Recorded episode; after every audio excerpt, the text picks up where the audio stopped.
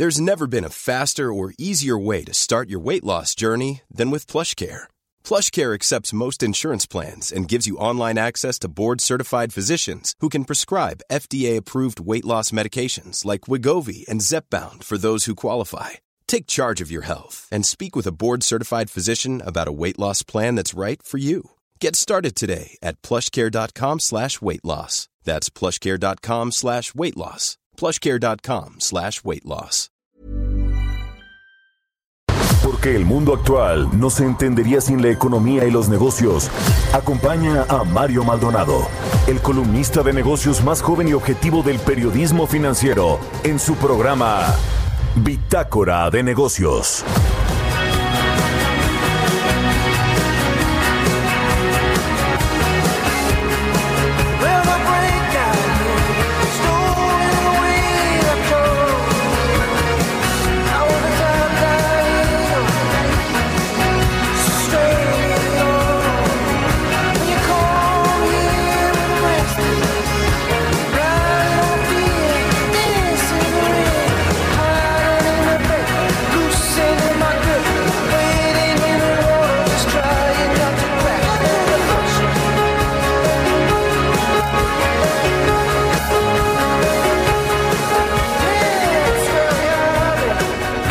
¿Cómo están? Muy buenos días. Bienvenidos a Bitácora de Negocios. Yo soy Mario Maldonado y me da muchísimo gusto saludarlos en este lunes 14 de diciembre del 2020.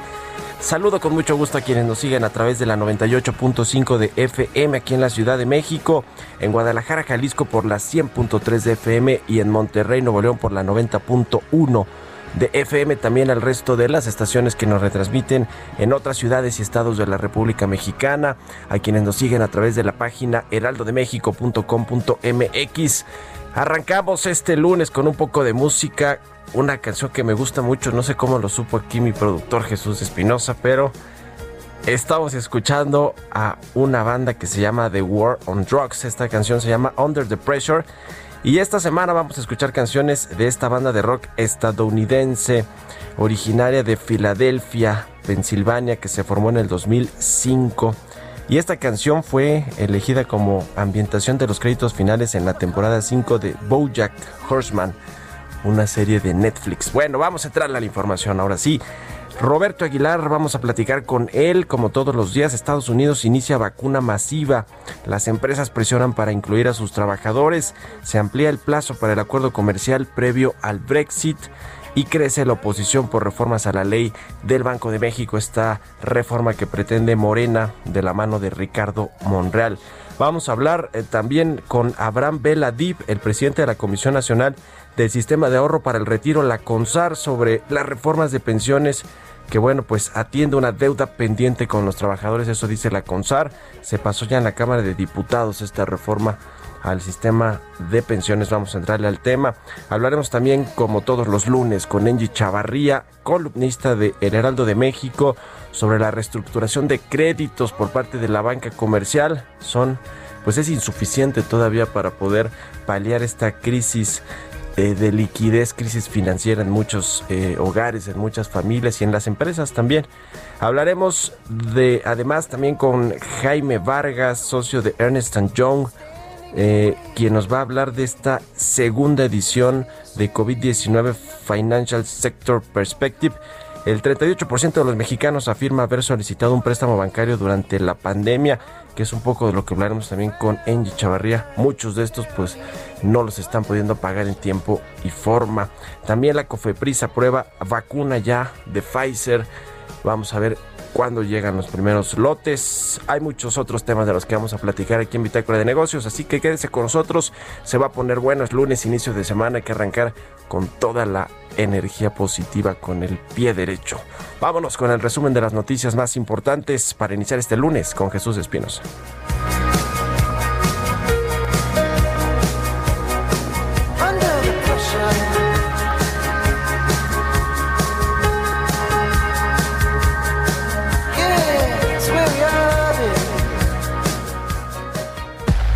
El resumen.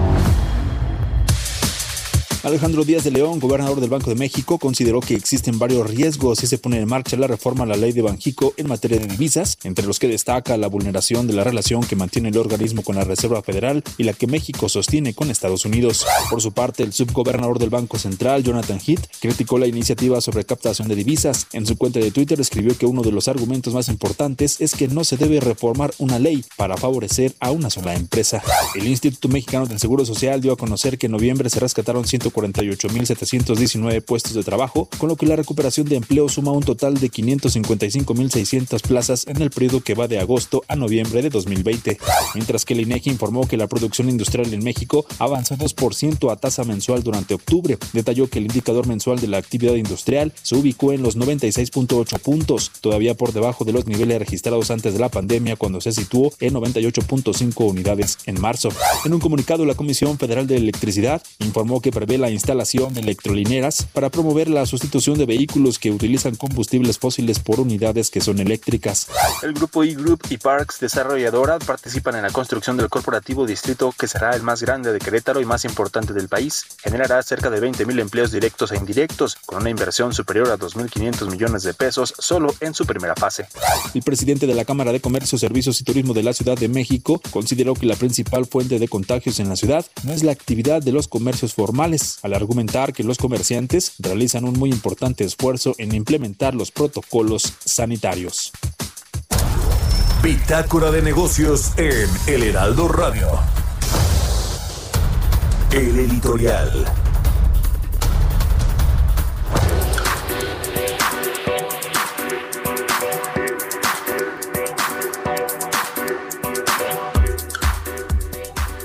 Bueno, pues vaya controversia la que ha generado esta ley del Banco de México, esta reforma la ley que pretende Ricardo Monreal y que ha cabildeado allí toda eh, la semana pasada y antepasada junto con Alejandro Armenta, otro senador por Morena. Ellos dicen, no, pues yo soy de Zacatecas, yo sé que viven los migrantes mexicanos cuando quieren traer sus dólares, pues la realidad es que de todas las remesas que llegan a México, menos de 1% llegan a través de eh, pues el efectivo, a través de los dólares en efectivo, la mayoría se hacen a través de transferencias electrónicas. Ese era el argumento insostenible de Ricardo Monreal y de Alejandro Armenta y de todos los voceros que han querido, pues digamos, que eh, eh, impulsar esta iniciativa de ley, este, esta reforma a la ley del Banco de México que pues vulnera su autonomía, lo dicho, lo ha dicho ya Alejandro Díaz de León, lo ha dicho ya Gerardo Esquivel, subgobernador de Banco de México, propuesto por Andrés Manuel Obrador, fue su eh, asesor económico mucho tiempo, por cierto, Gerardo Esquivel, lo dijo ayer con todas sus letras en Twitter Jonathan Heath, también propuesto por la administración actual para ser eh, subgobernador de Banco de México, y él además le puso la cereza al pastel, como yo lo había hecho eh, algún otro eh, senador, eh, hacia, digamos, dedicatoria a quien tiene esta reforma a la ley de Banco de México, pues también es eh, de un banco, es banco, pero Banco Azteca, y otro es, es otro Ricardo, no es Ricardo Monreal, sino Ricardo Salinas Pliego, uno de los beneficiados por esta, esta reforma a la ley. Y, y, además él no tiene empacho en decir que él la impulsó y que él la ve con buenos ojos, porque hasta escribió en su propio blog, el, este empresario multimillonario mexicano, dueño de Banco Azteca, de Electra, de TV Azteca y de otros, muchos otros negocios él escribió en su blog que estaba completamente de acuerdo en que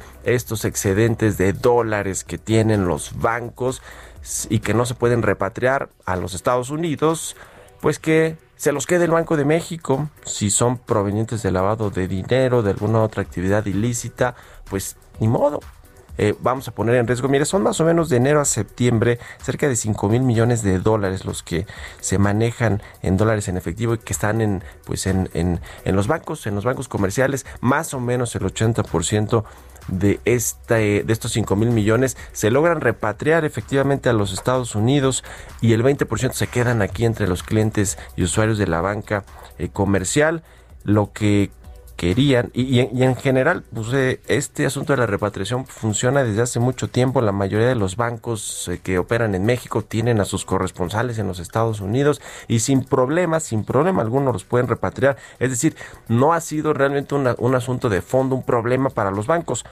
con excepción de uno.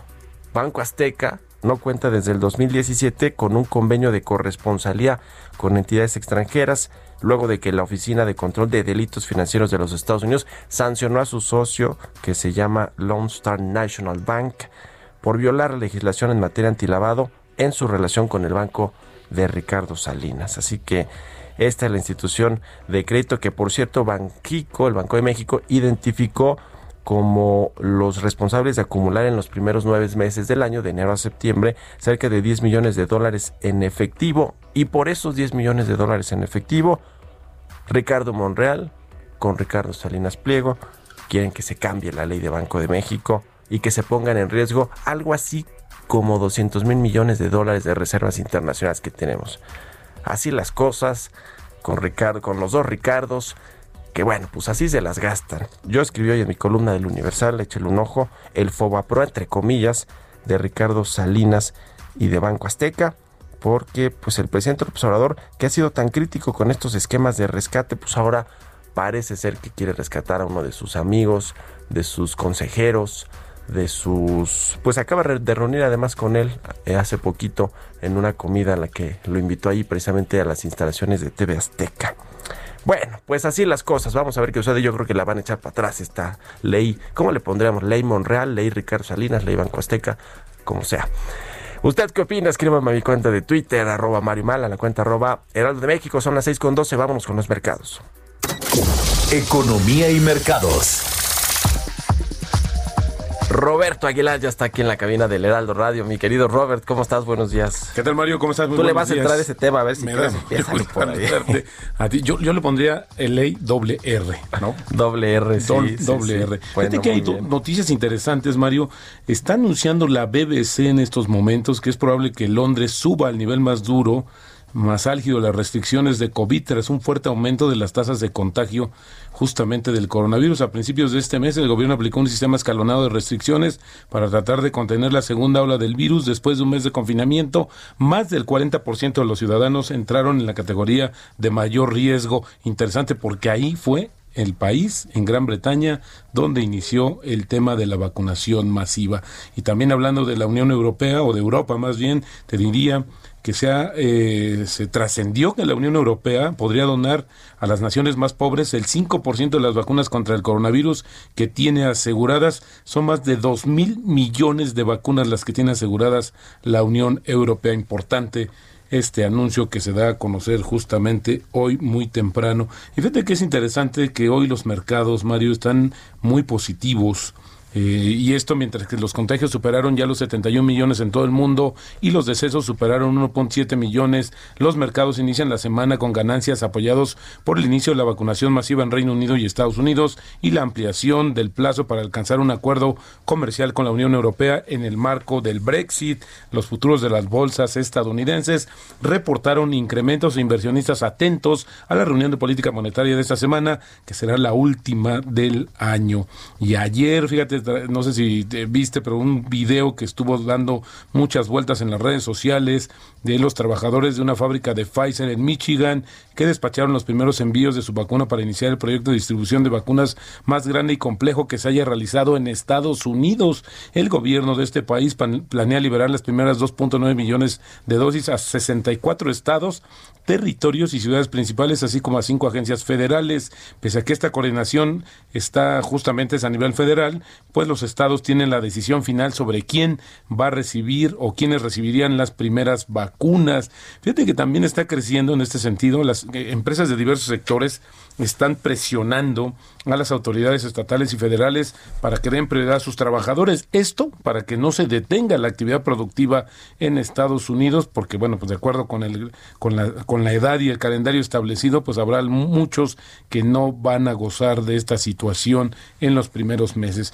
Y también el sábado trascendió que la Administración Federal de Aviación de Estados Unidos pues aprobó el uso de la vacuna de Pfizer para pilotos y controladores de tráfico aéreo. El regulador de la aviación en este país dijo que los pilotos y controladores no deben volar o realizar tareas relacionadas con la seguridad durante 48 horas después de recibir la dosis. Aquí, bueno, pues también ya se está saliendo un poco del script que había originalmente, pero creo que también tiene mucho sentido. Primero también en la lista a los pilotos y controladores aéreos de Estados Unidos. Y por el otro lado, fíjate que Alemania va a cerrar la mayoría de los comercios desde el miércoles, desde este miércoles hasta el 10 de enero, ampliando las restricciones. Esto lo dijo la canciller Angela Merkel ayer. Según el acuerdo, solo las tiendas esenciales como supermercados y farmacias, así como los bancos, permanecerán abiertos. En principio, las escuelas también estarán cerradas en este periodo y se pedirá a los empleadores que suspendan sus actividades o que los empleados trabajen desde sus casas. Se va a prohibir la venta de fuegos artificiales antes de la víspera del Año Nuevo. Alemania ha estado bajo un confinamiento parcial durante seis semanas con varios restaurantes cerrados, mientras que las tiendas y escuelas han permanecido abiertas. no está de más comentar que Alemania, la economía más grande de Europa. Y también el fin de semana, fíjate que AstraZeneca anunció la compra de la farmacéutica estadounidense Alexion por 39 mil millones de dólares. Es el mayor acuerdo en la historia para reforzar su posición en inmunología y enfermedades raras. Sin embargo, pues este anuncio pareciera no le gustó al mercado. Las acciones pierden más de 6%. Y también una nota de Reuters es que México está cerrando ya la compra para la edición 2021 de un programa de coberturas de petróleo que aseguran sus ingresos de la venta del crudo. Las negociaciones para adquirir la mayor parte de los contratos financieros que protegen a México contra la caída del precio del crudo ya concluyeron o están por concluir, de acuerdo con varias fuentes que entrevistó la agencia Reuters. Pero previamente había que comentar que la agencia Bloomberg reportó que este año México cobrará su póliza de seguros del precio del petróleo por cuarta vez en, la, en las últimas dos décadas, recibiendo algo así como 2.500 millones de dólares de la cobertura de petróleo de 2020. Y hablando también del petróleo, te diría que los precios subían impulsando, impulsados o impulsando al Bren por encima de los 50 dólares el barril por las esperanzas de que la distribución de las vacunas contra el coronavirus eleve la demanda mundial de combustible, aunque la explosión de un tanquero en Arabia Saudita pues ponía nerviosos a los mercados. El Bren y el WTI, estos, estos tipos de petróleos que marcan las negociaciones en el mundo,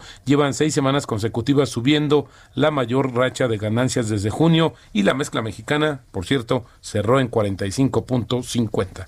La frase del día de hoy, Mario, si me permites, no confíe usted de aquellos que han encontrado ya la verdad, confíe solamente en quienes siguen buscándola. Esto lo dijo André Costolani. Y el tipo de cambio, Mario, fíjate que está ahorita cotizando en 20.06%. Así tenemos una depreciación acumulada en el año de 6%.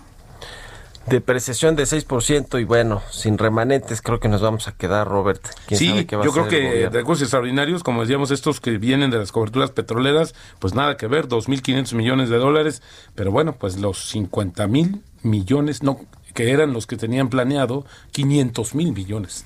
500 mil millones originalmente, 550 mil millones fueron los que manejaron de pesos, ahora se ha bajado entre 160 y 180 mil, nada despreciables, pero no, no se, no, ni siquiera se acercan a las estimaciones que había dado el gobierno, porque sí lo incluyó en el presupuesto, bueno, es la gravedad del tema.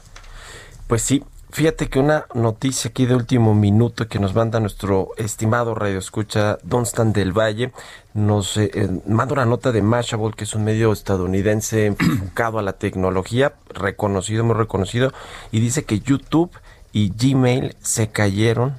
Dice que hay muchos eh, problemas en estos servicios de Google actualmente para utilizar Gmail o para ver YouTube es eh, muy común que se presente un mensaje de error Exactamente. intentar accesar ah. a estas dos plataformas. Así que por pues, este lado también me están reportando problemas con Gmail y las en general las, todas las cuentas de Google, todas las cuentas de Google. Bueno, pues así las tecnológicas de las más grandes del mundo, no tienen palabra, no tienen palabra. No, gracias, Roberto. Muy buenos días. Roberto Aguilar, síganlo en Twitter, Roberto AH, son las 6 con 20 minutos.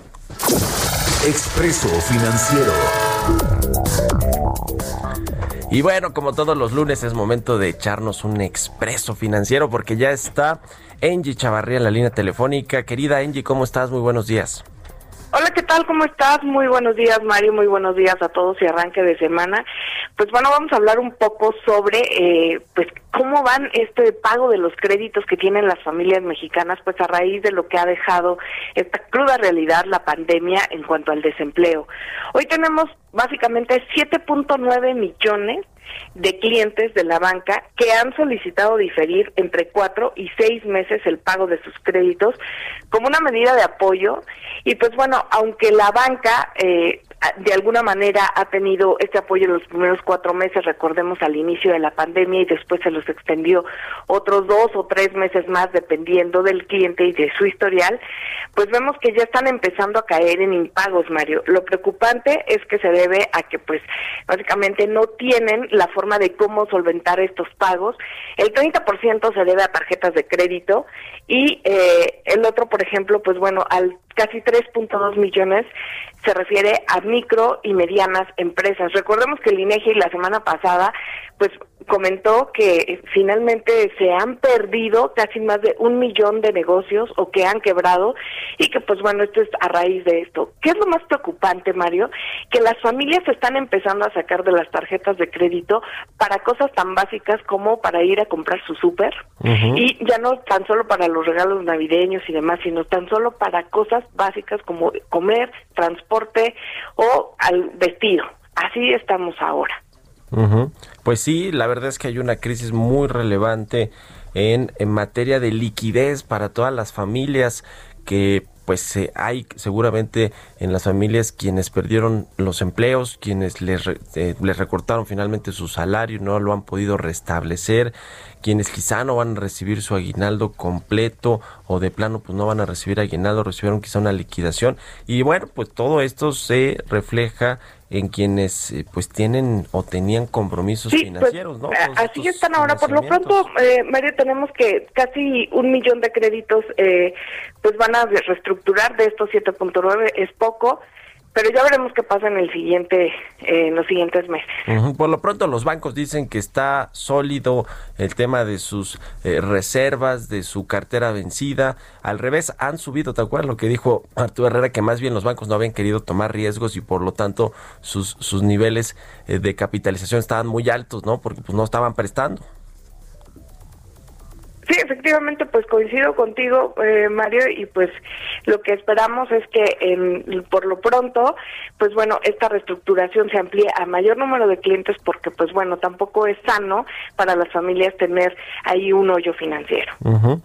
Pues así las cosas. Eh, eh, recuerdo también a ver a Luis Niño de Rivera, el presidente de la Asociación de Bancos de México, decir que a reserva de lo que se había, eh, digamos que acordado con el sector público, con Hacienda, con la Comisión Nacional Bancaria de Valores, eh, con respecto a que iba a haber quitas incluso, ¿no? De quienes no están poniendo, pudiendo pagar los créditos y se están haciendo estas reestructuras, pero ya salió a decir Luis Niño Rivera, a ver, pues sí, va a haber reestructuras de créditos, pero quitas, eso dependerá de cada uno de los bancos y de la relación que tengan con cada uno de sus clientes. Es decir, yo no creo que los bancos van a querer decir muy facilito, bueno, pues si me debías cinco mil pesos, vamos a reestructurarlo y me puedes pagar tres mil pesos o tres mil quinientos y yo asumo una pérdida de mil quinientos. No creo que vaya por ahí la cosa, no los veo así a los banqueros. ¿Tú sí, Angie? Yo coincido contigo, Mario, porque la verdad la banca ha sido muy poco empática pues con las familias mexicanas. La verdad debemos decirlo, ¿o no? Pues sí, la verdad es que sí. El secretario de Hacienda se los dijo además ahí en un, en un evento importante del BBVA con los consejeros regionales y les dijo con todas sus letras, no están asumiendo riesgos. Y Luis Niño de Rivera pues contestó, bueno, es un tema de oferta y demanda, tampoco hay demanda de créditos o mucha demanda de créditos y por lo tanto pues no colocamos tantos, tantos financiamientos, pero el asunto es que, decía Arturo Herrera, están pidiendo muchos requisitos para otorgar, otorgar los créditos. Ese es el problema, por eso la demanda no está llegando. En fin, en fin, es todo un tema. Muchas gracias, Engie. Como siempre, tus redes sociales, rapidísimo. Por favor, síganme a través de Twitter, arroba enjo.chavarría o a través de Instagram, arroba enjo.chavarría y a través de mi columna del Heraldo de México, Tinta y Papel, que se publica todos los martes. Pues Muchas gracias y un abrazo, Mario. Igualmente, Engie. Vámonos a la pausa, regresamos.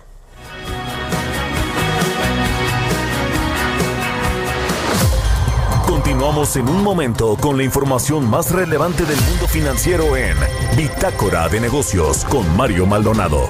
Regresamos. Estamos de vuelta en Bitácora de Negocios con Mario Maldonado.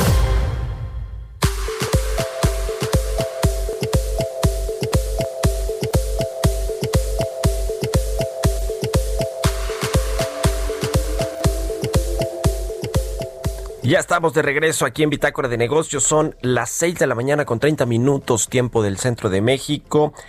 Y bueno, eh, les comentaba al inicio del programa sobre la reforma al sistema de pensiones mexicano que se aprobó finalmente en la Cámara de Diputados la semana pasada y también por los senadores tiene el objetivo de reducir de 1.200 a 750 las semanas de cotización para poder acceder a una jubilación. Es decir, que será necesario trabajar en el sector formal por 15 años para poder tener una pensión. También importante que va a aumentar de manera progresiva de 6.5 a 15% las aportaciones obligatorias de los trabajadores y los patrones en los próximos 10 años. Ese me, me parece que es un avance importantísimo. Ya nada más falta ahora que los trabajadores pues también eh, busquen que sus aportaciones del el salario pues sean mayores para que la pensión sea digna realmente y una pensión que valga la pena con la que se pueda vivir. Y hay otros asuntos que fueron más polémicos como el topar las comisiones que cobran las afores, las 10 afores que funcionan en el sector de forma privada y que y que bueno pues eh, también había un compromiso posterior a la eh, reforma que ya se aprobó en Cámara de Diputados y Cámara de Senadores. Eh, había un acuerdo para que las afores pues también fueran reduciendo eh, de forma gradual el cobro de las comisiones y llegar pues también más o menos ahí a un eh, promedio eh, con la con la media que se cobra en el mundo pero pues en el gobierno se impuso un, un tope a las comisiones, ahí le entró la Comisión Federal de Competencia diciendo que pues quizá no era la mejor forma de regular las comisiones de las AFORES, en fin, pero para hablar de todo este, este asunto me da mucho gusto saludar en la línea telefónica Abraham, Abraham Veladib, él es el presidente de la Comisión Nacional del Sistema de Ahorro para el Retiro, la CONSAR, quien, bueno, pues ha sido también, es, es y ha sido muy relevante para este asunto de la reforma al sistema de pensiones. ¿Cómo estás, Abraham? Muy buenos días, qué gusto saludarte. Igualmente, Mario, muy buenos días, a tus órdenes. Pues a ver cuál es la eh, postura o la opinión general sobre esta reforma al sistema de pensiones que tiene la CONSAR. Bueno, eh, respecto a la reforma, yo creo que es realmente un, un gran paso que hemos dado en esta administración. El primero fue la pensión universal para el bienestar de los adultos mayores y ahora esta reforma para fortalecer las pensiones del SAR para los trabajadores que cotizan en el Instituto Mexicano de Salario Social del Seguro Social, perdóname. este Y creo que, que es muy buena porque atiende el reto de los trabajadores que iban a tener una negativa de pensión por no, por no tener el número mínimo de semanas cotizadas. Y por otro lado, pues también se fortalece con recursos públicos eh, lo que se llama la cuota social, eh, aprovechando ahí un ahorro que va a haber día eh, que se retira la, la participación del gobierno en el salario base de cotización de los trabajadores y esto permite reorientar los recursos para las pensiones del SAR hacia los trabajadores que tienen los menores ingresos por debajo de cuatro UMAS que son hoy en día aproximadamente tres salarios mínimos. Entonces, pues va a haber más pensiones porque se reduce el número de semanas y también mejores pensiones, mejores pensiones que van a permitir que los trabajadores de menores ingresos tengan junto con la pensión universal, pues una tasa de reemplazo superior al 100% de su salario. Pues sí, era una deuda pendiente, como lo dijeron ustedes, con los trabajadores mexicanos que se hiciera esta, esta reforma. Ahora, eh, hay, eh, hubo cosas ahí que generaron cierta eh, controversia, digámoslo, con las afores, como el tema de las comisiones, de topar las comisiones eh, en un eh, promedio que tienen los Estados Unidos, que tiene el sistema de pensiones de Chile y de Colombia, si no me equivoco, es decir, utilizaron estos tres países y sus sistemas de pensiones y las comisiones que cobran las AFORES para decir que en México tiene que ser en un cierto porcentaje y ahí está, digamos, topado con lo que se aprobó ¿Qué opinas de eso? ¿Qué opinan en la CONSAR de esta, este que, creo que fue uno de los temas más controvertidos en, en la reforma que se aprobó? Pues sí, efectivamente. Eh, mira, coincidimos en la CONSAR al 100% con la opinión de, de la Comisión Federal de Competencia Económica. eh, ambos estamos de acuerdo que, que sí se justifica por las características de esta industria de las Afore exista un tope o que la CONSAR tenga una regulación que le permita eh, regular más directamente las comisiones de las administradoras. Eh, eh, pero bueno, la manera en que está hoy en día y va a seguir estando la ley de los sistemas de ahorro para el retiro, pues efectivamente no le otorga eh, esa facultad eh, a, a la CONSAR. Este, la COFESE recomienda pues una normatividad o regulación secundaria donde esto se lleve a cabo. Eh, lo que sí es muy importante señalar es que eh, las administradoras de fondos para el retiro realmente nunca nunca han competido en, comisiones, ¿no? Este es eso de que hay un control de precios en ese sentido, pues yo te diría que que, que sí se establece un control, pero en la práctica pues es, un mito en el sentido de que nunca ha habido una competencia en comisiones, la competencia se da por otras vías, que es principalmente un gasto comercial excesivo, y por otra parte, pues como lo reconoce también la propia COPESE, pues las rentas o utilidades que tienen las administradoras por manejar y, e invertir los recursos de los trabajadores, pues sí, son realmente excesivas, este, incluso en, otro comparativo internacional, eh, cualquier comparativo distinto está en el proyecto de decreto que se aprobó en ambas cámaras y que prontamente supongo el señor presidente lo publicará en el diario oficial. Eh, creo que sí me parece, estoy de acuerdo que estos tres países no eran las mejores referencias, este, pero bueno, la, la, la modificación que se planteó nos plantea un, un trabajo muy cuidadoso en la CONSAR, de considerar estos tres países para definir eh, la Junta de Gobierno eh, de este órgano colegiado, pues definir con precisión cuál será ese tope que, que ya empezará a morder eh, para las comisiones del año 2022. Uh eh, eh, ¿Hay alguna eh, pues intención de que más adelante también se incluya en esta reforma que se ha hecho tan importante? Yo creo que la más relevante pues prácticamente de, de todos los tiempos al, al, sistema de ahorro para el retiro que, que bueno eh, después de que se hizo esta reforma importante surgieron las afores por cierto eh, por supuesto que yo creo que ha sido de las más importantes pero hay algún algún eh, eh, pues intención de que también las aportaciones que hacen los trabajadores a sus cuentas eh, de ahorro para el retiro puedan aumentar y que se genere pues ahora sí una pensión digna para los trabajadores mexicanos o esa opción pues no está todavía contemplada hacerla digamos por ley Abraham Mira, sí está, sí está contemplada, ahora no se pudo llevar a cabo porque desde el punto de vista legal, jurídico, enfrenta algunos retos, esto de que un patrón le pueda descontar a un trabajador más de lo que es la aportación obligatoria que, que está establecida en la ley del Seguro Social, que reconozco que es muy baja, de 1.125%. Uh -huh. Se está contemplando un sistema de enrolamiento automático en el cual todas, para todos los trabajadores, las aportaciones suban eh, tres puntos porcentuales adicionales más, es decir, que pudiéramos llegar hasta el 4.125% y que el trabajador que no tenga la capacidad de ahorro o no desee hacerlo, eh, pues pueda excluirse. Este es un mecanismo que ya se instrumentó en otras economías avanzadas, el más conocido es, es el exitoso caso del Reino Unido, en donde el trabajador puede optar por eh, salirse de ese incremento automático en las aportaciones obligatorias y, y decidir cuál es el porcentaje que quiere aportar siempre y cuando eh, no sea menor a lo que aporta, digamos, actualmente.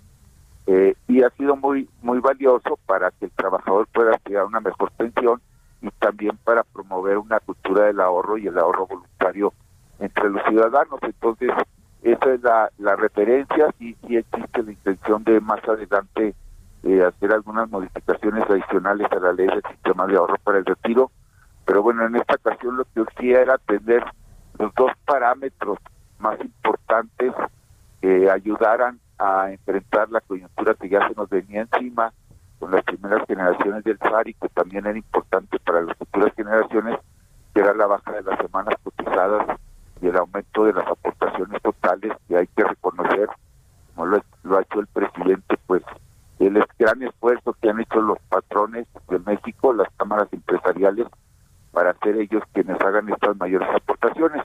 Y en el caso del gobierno federal, pues fortalecer esta cuota social, que son montos que eh, de manera regular el gobierno federal deposita en las cuentas individuales de los trabajadores y que va, va a permitir permitir que los trabajadores de menores ingresos, eh, como te decía, junto con la pensión universal, pues puedan aspirar incluso a tener una pensión mayor de su último salario. Sí, sí, por supuesto, el gobierno también tiene ahí su eh, aportación ahí importante. cambiando de tema, Abraham, hace también unos eh, días, a finales de noviembre, se anunció eh, y, este asunto de la Afore móvil y la facilitación para que se cambien de Afore los trabajadores si no les están dando los rendimientos que creen que les eh, deberían de dar, o digamos, para fomentar también la competencia y competitividad de este sector, se creó esta eh, eh, aplicación Afore móvil y también este facilitación, este esta facilitación del cambio de Afore y la disposición de recursos también para los trabajadores a través de esta aplicación. Cuéntanos un poco de esto, por favor. otras cosas, ¿no, Sí, pues mira, el problema que se trata de atender es que en el pasado eh, el trabajador tenía que obtener una cosa que se llamaba la constancia de implicaciones de traspaso, sí. el cambio de Afore. Luego nosotros la modificamos por un folio de conocimiento de traspaso, pero la Afore que cede la cuenta, este, pues sigue sigue teniendo que expedir este este documento. Antes lo expedía la Afore, ahora lo expide Procesar, que es la empresa que maneja la base Nacional de Datos del SAR. Y este, pero de alguna manera siguen interviniendo las AFORES, entonces eh, lo que estamos buscando es que para que el trabajador, su trámite sea más ágil, este, y además no, no se vea obligado a, a tener que estar eh, sujeto a prácticas de, de las AFORES para retenerlo, eh, que él pueda gozar de una total libertad en la decisión que tome respecto de dónde quiere tener sus ahorros pues ahora ya lo van a poder hacer vía desde un teléfono celular y un poco más adelante desde un portal especializado cambiarse de Afore sin que intervengan las Afore eh, eh, directamente en ningún paso del proceso. Entonces esto también abona a la competencia, a la libre concurrencia, a la libre elección pues del consumidor, en este caso el trabajador. Este, y es otro tema que también eh, la COFESE en conversaciones con ellos pues eh, hemos venido discutiendo y ellos quiero suponer que, esta, este otro paso eh, pues pues le, van a estar de acuerdo. Y otra cosa que también estamos planeando más adelante pero pues ahí hay limitaciones tecnológicas pues es también que el trabajador pueda hacer sus retiros por desempleo básicamente cualquier trámite eh, a de medios digitales, ir migrando hacia allá, este, para que el trabajador tenga la mayor libertad posible en, en todos los servicios que tienen que ver con el sistema de ahorro para el retiro. Pues ahí está, muchos cambios eh, en el tema de pensiones. La verdad es que yo creo que son cambios muy relevantes, como ustedes lo comentaron en sus, en sus comunicados, en sus cuentas de Twitter, una deuda pendiente con los trabajadores que pues eh, finalmente se está eh, logrando que aumenten y que se mejoren las pensiones, que haya más facilidad para que se traslade de un de una afore a otra, para que bajen las comisiones, es decir, todo lo que se ha hecho desde el, gobierno, desde los reguladores como la CONSAR, con eh, la participación importante de la iniciativa privada, pues creo que se ha logrado algo histórico en poco tiempo, en dos años de administración de este gobierno y eso pues, yo creo que sí se debe de celebrar y de, y de aplaudir. Te agradezco mucho como siempre. Efectivamente, Mario, histórico y, sí es un poco lamentable que, que, en los medios la discusión sea centrada sobre este tema de las comisiones. De las comisiones, sí. Porque es una reforma que eh, de gran calado, diría yo. Sí, lo es, lo es. Y en pro de los trabajadores, que creo que eso es lo más relevante y porque había una deuda pendiente histórica con, con todos los trabajadores mexicanos. Pero te agradezco mucho, estamos al, al habla, si nos permites. Como siempre, Abraham Vela Div, presidente de la CONSAR, gracias por haber tomado la llamada y muy buenos días. Siempre a, tus órdenes y a las de tu amable auditorio. Un abrazo fuerte. Igualmente, Abraham, un abrazo para ti, el presidente de la CONSAR. Pues sí, como lo dices, un, es una reforma de gran calado esta que se hace al sistema de pensiones, histórica y que, bueno, pues a lo mejor sí se ha quedado ahí un poco atorado mediáticamente en asuntos como las comisiones, eh, impulsado también por las afores que quieren ahí eh, cabildear en los medios y en donde puedan que no haya este tope, pero todo lo demás logrado, incluidos ahí los patrones, los empresarios que han, eh, eh, que, pues sí, pusieron su granito, granote de arena en que se aumenten las aportaciones que hacen los patrones, ha sido de la primera importancia y de la mayor relevancia para el sector. Vamos a otra cosa, son las 6 de la mañana con 45 minutos.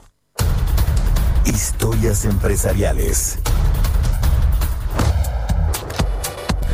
Bueno, la COFEPRIS aprobó ya la vacuna de Pfizer luego de que el Comité de Moléculas Nuevas votara de forma unánime a favor de esta vacuna contra el COVID-19. La COFEPRIS, que es el organismo encargado de emitir estos registros sanitarios, confirmó la aprobación de la vacuna para su uso de emergencia en México, en Estados Unidos, también se emprendió ya una operación para distribuir las primeras vacunas contra el COVID-19. De hecho, hoy en los Estados Unidos comienza toda la campaña de vacunación. Vamos a ver qué sucede en México y de este esta aprobación de la COFEPRIS sobre la vacuna de Pfizer nos platica en la siguiente cápsula Giovanna Torres.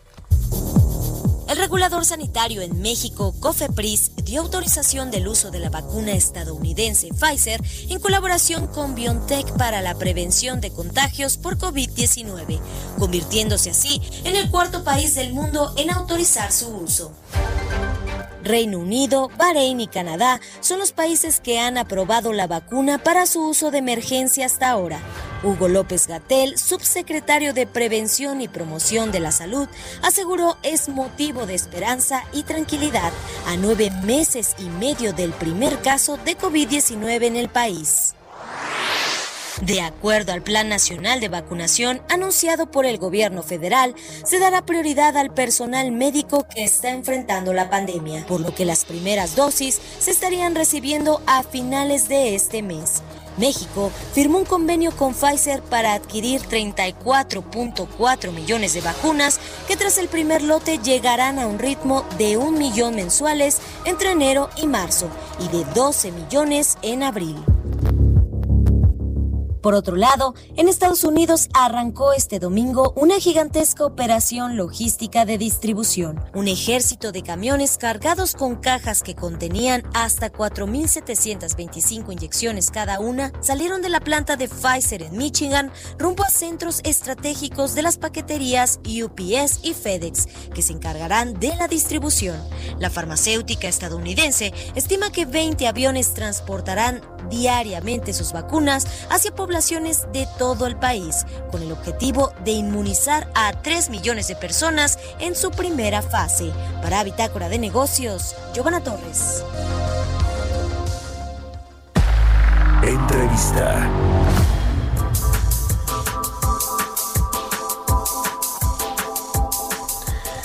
Bueno, cambiando de tema, vamos a platicar con Jaime Vargas, socio de Ernst Young eh, para Latinoamérica Norte. Me da mucho gusto saludarte. Jaime, ¿cómo estás? Muy buenos días. ¿Qué tal? Buenos días, Mario. Eh, saludos a ti y a tu audiencia. Es un gusto estar aquí contigo esta mañana. Bueno, publicaron la segunda edición de eh, un reporte que se llama COVID-19 Financial Sector Perspective donde indican, entre otras cosas relevantes, que 38% de los mexicanos afirma haber solicitado un préstamo bancario durante la pandemia. ¿Cuáles son los hallazgos más importantes de esta segunda edición de eh, la perspectiva del sector financiero en México? Por favor, Jaime. Seguro. Eh, este estudio es la segunda vez que lo hacemos en el año. La primera vez lo lanzamos en marzo, ahora hicimos una eh, actualización en noviembre y trata sobre los cambios en el comportamiento de los usuarios eh, de servicios financieros, sus principales preocupaciones. Eh, participaron más de 3.000 personas, asalariadas, autoempleadas y pequeños y medianos empresarios.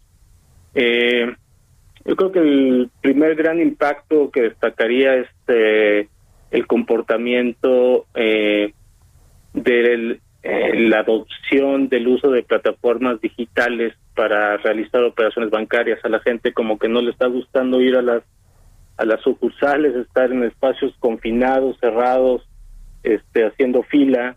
Eh, entonces hubo una gran adopción de de, las plataformas eh, digitales bancarias antes de la pandemia, aproximadamente el 70% de los clientes las utilizaba muy poco o nada y de estas personas de las que no usaban absolutamente nada las, las plataformas digitales, 40% de ellas ya empezaron a, a, utilizarlas por primera vez. Y de los que ya la usaban, más del 65% manifestó haber incrementado su uso. Entonces, eh, esa parte yo la destacaría mucho. Siempre se veía y, y se platicaba sobre la adopción de plataformas digitales en la banca, pero esto que vimos en los últimos seis, ocho meses eh, fue aceleradísimo, ¿no? ese es uno de los de, los aspectos que destacaría. eh, a ver, nosotros hablamos aquí de las reestructuras que están haciendo los bancos con los usuarios de los servicios financieros, quienes tienen créditos y no están eh, pues pudiendo pagarlos en tiempo y forma con los eh, plazos y tasas a las que se comprometieron.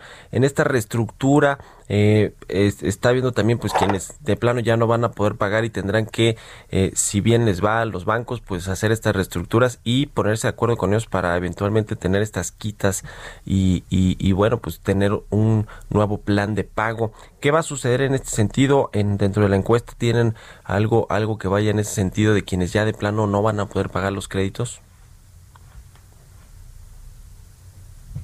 Sí, correcto. Eh, bueno, lo primero que vimos al principio de, de la pandemia, por allá por marzo, fue el lanzamiento de, muchos programas bancarios. Creo que el primero que salió a finales de marzo fue Banorte, ofreciendo diferir eh, cuatro meses los pagos en absolutamente casi todos sus productos.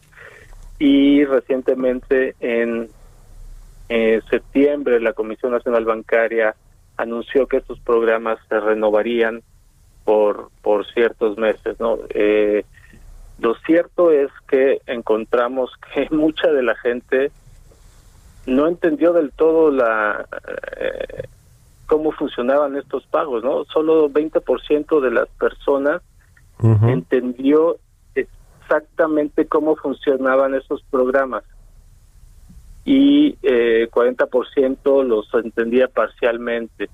Eh, desde de, la encuesta que hicimos de más de 3.000 personas, solamente 18 per, solo, solo 18% de las personas usaron algún tipo de programa de flexibilidad ofrecido por sus bancos, lo que nos habla de pues una muy poca respuesta y adopción, porque realmente no entendieron eh, cómo funcionaban, los bancos no lo comunicaron bien y, y lo cierto es que pues la adopción fue eh, baja. Y además de los que tomaron esos programas, uh, bastante gente salió insatisfecha porque las letras chiquitas eran eran chiquitas, entonces eh, no, no les cortaban el capital, este, seguían generando intereses, tenían que pagar los intereses, pero el capital se iba eh, acumulando, entonces eh, la gente, mucha gente no salió muy contenta y la adopción fue baja. ¿eh? Sí, sí, sí, totalmente. ¿Dónde podemos encontrar esta encuesta completa? Porque nos tenemos que despedir, eh, Jaime, por favor. Sí, claro, eh, para encontrar más información del estudio en nuestras redes sociales, por, por supuesto, nos encuentran como uh México en las redes sociales. Bueno, o en el sitio web es www.ey.com diagonal ES bajo MX. Muchas gracias Jaime, que estés muy bien, gracias por haber tomado la entrevista y gracias a todos ustedes por haber estado aquí con nosotros en Bitácora de Negocios. Quédense en el Heraldo Radio con Sergio Sarmiento y Lupita Juárez. Nos escuchamos mañana a las 6. Buenos días.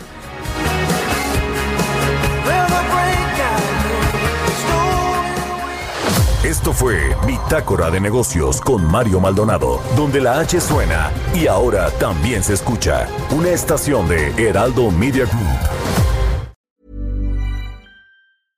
Hey, it's Paige DeSorbo from Giggly Squad. High quality fashion without the price tag. Say hello to Quince. I'm snagging high-end essentials like cozy cashmere sweaters, sleek leather jackets, fine jewelry, and so much more. With Quince being 50 to 80% less than similar brands. And they partner with factories that prioritize safe, ethical, and responsible manufacturing. I love that. Luxury quality within reach. Go to quince.com slash style to get free shipping and 365 day returns on your next order. Quince.com slash style.